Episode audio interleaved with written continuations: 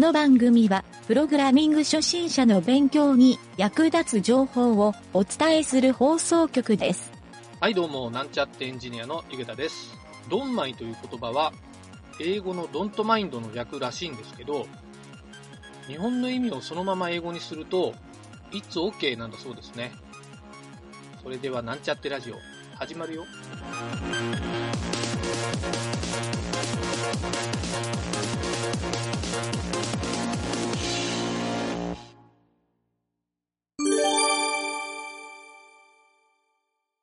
はい、それではサーバー関係の話を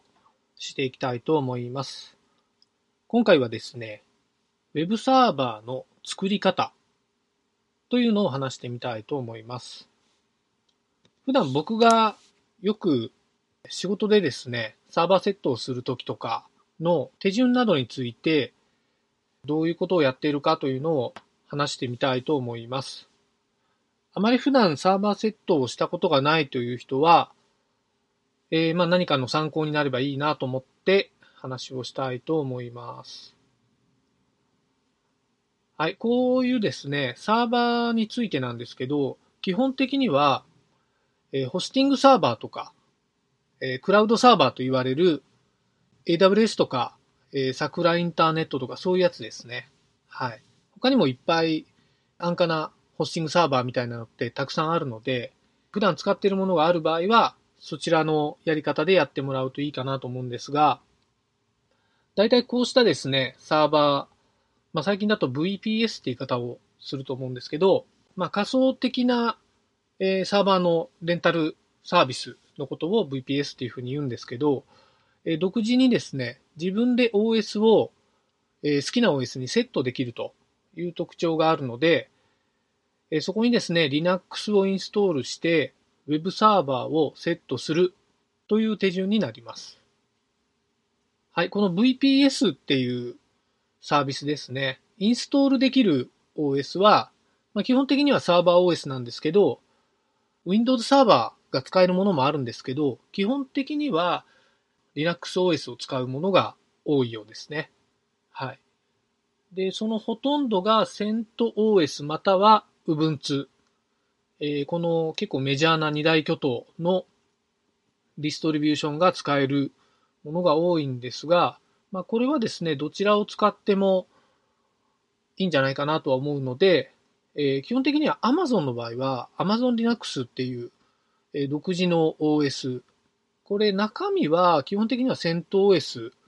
だったのかな？その時によってちょっと内容は変わるみたいなんですけど、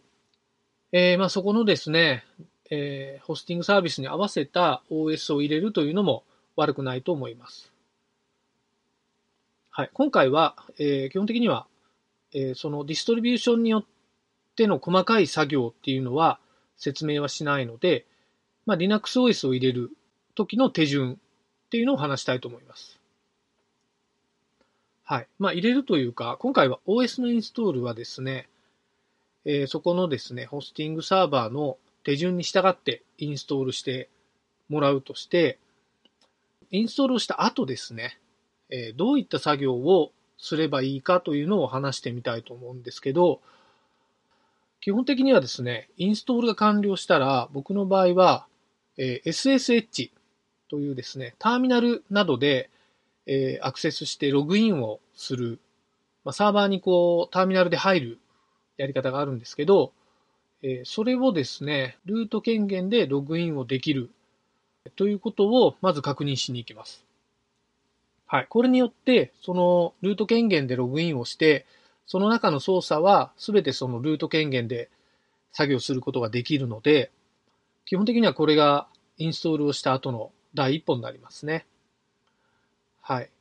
ただですね、ちょっとホスティングサーバーによってですね、この SSH のログインの方式が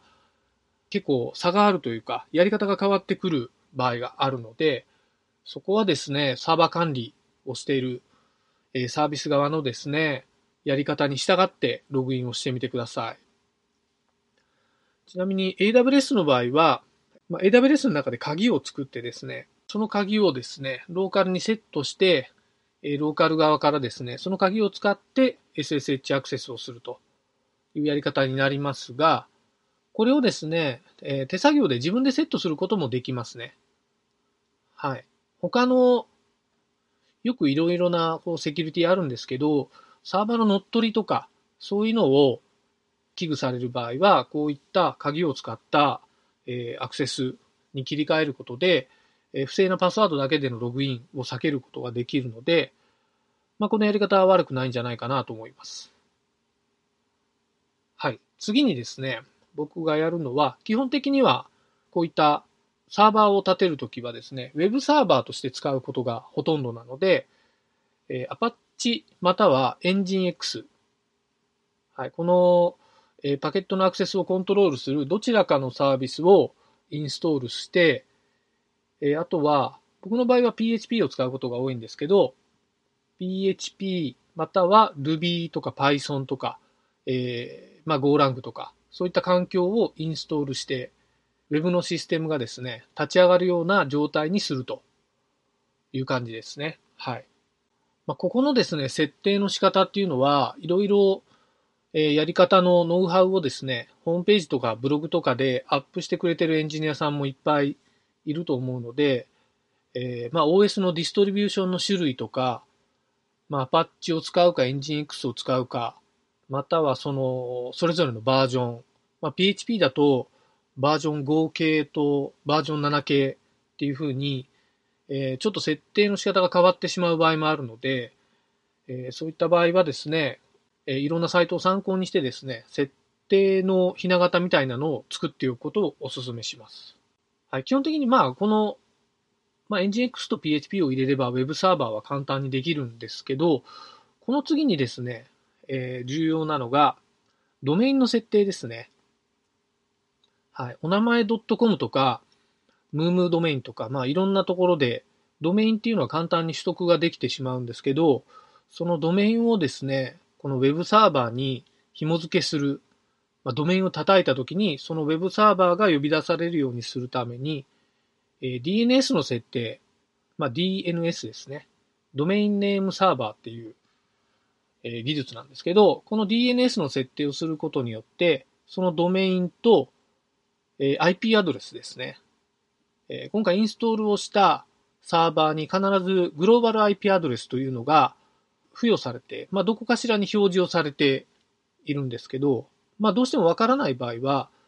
えルート権限でコマンドで入ったときに、えー、IP スペース ADDR っていうふうに打つと、自分の持ってるグローバル IP アドレスが表示をされるようになるので、そこで確認することもできますね。はい。それをもとに、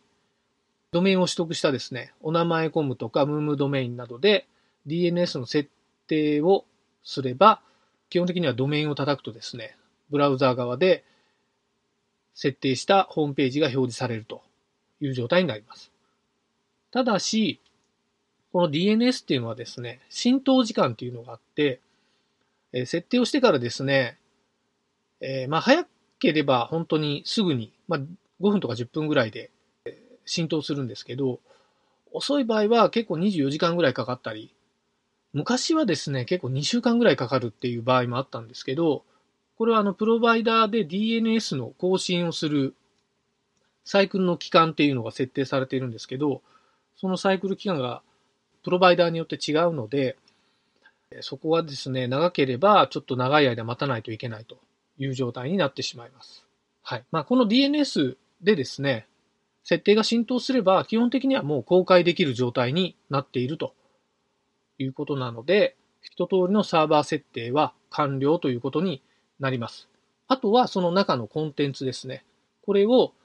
ま、FTP を使ったり、SSH でもアップロードできたりするんですけど、または、え、Git などを使って、え、クローンをしてきたり、いろいろなデプロイの方法っていうのがあるので、そういったやり方でですね、本番サーバーで公開をするモジュールをアップロードすれば、えー、無事にですね、サーバー公開できるという状態になります。まあ、こうしたですね、一連の流れっていうのは、比較的同じような感じで進めることができるので、えー、いろいろなですね、ディストリビューションごと、または、えー、エンジン X とか PHP とかのそれぞれのバージョンの設定みたいなところがですね、ここら辺が結構ポイントになるケースが多いので、え、実際にですね、そういうのをたくさん経験してみるといいんじゃないかなと思います。はい。実際に AWS とかのセミナーに行くと、え、自分でですね、一回こういったセットをして、その後すぐにですね、そのセットしたインスタンスっていうサーバーをですね、削除させられるんですね。で、もう一回すぐに同じ設定を自分の、えー、今覚えたやり方でやってくださいっていうことを何度も何度もやらされるっていう訓練をさせられることもあるらしいので、あ結構いいやり方だなと、えー、僕は思ったので、ぜひですね、こうしたバーチャルサーバーとかを使ってる人は、まあ、何回消しても特に問題はないと思うので、えー、実際にサービスに使ってないサーバーとかをそういう練習用に使うっていうのは悪くないと思います。はい。ということでですね、えー、僕のですね、サーバーのインストール設定手順というのを今回お話ししてみましたが、えー、まだですね、サーバーの経験がない方とかはですね、まあ今回言った内容とかもあまりよくわからないという人もいるかもしれないので、えー、実際にですね、ちょっとわからないポイントがありますよという方は、お便りなどもらえると、え、それについて説明をしたいなと思いますので、またですね、そういった他にも聞きたい内容があるという方は、どんどん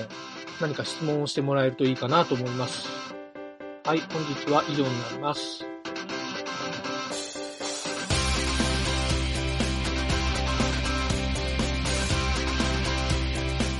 番組ホームページは http コロンスラッシュスラッシュ mynt.work スラッシュラジオスラッシュ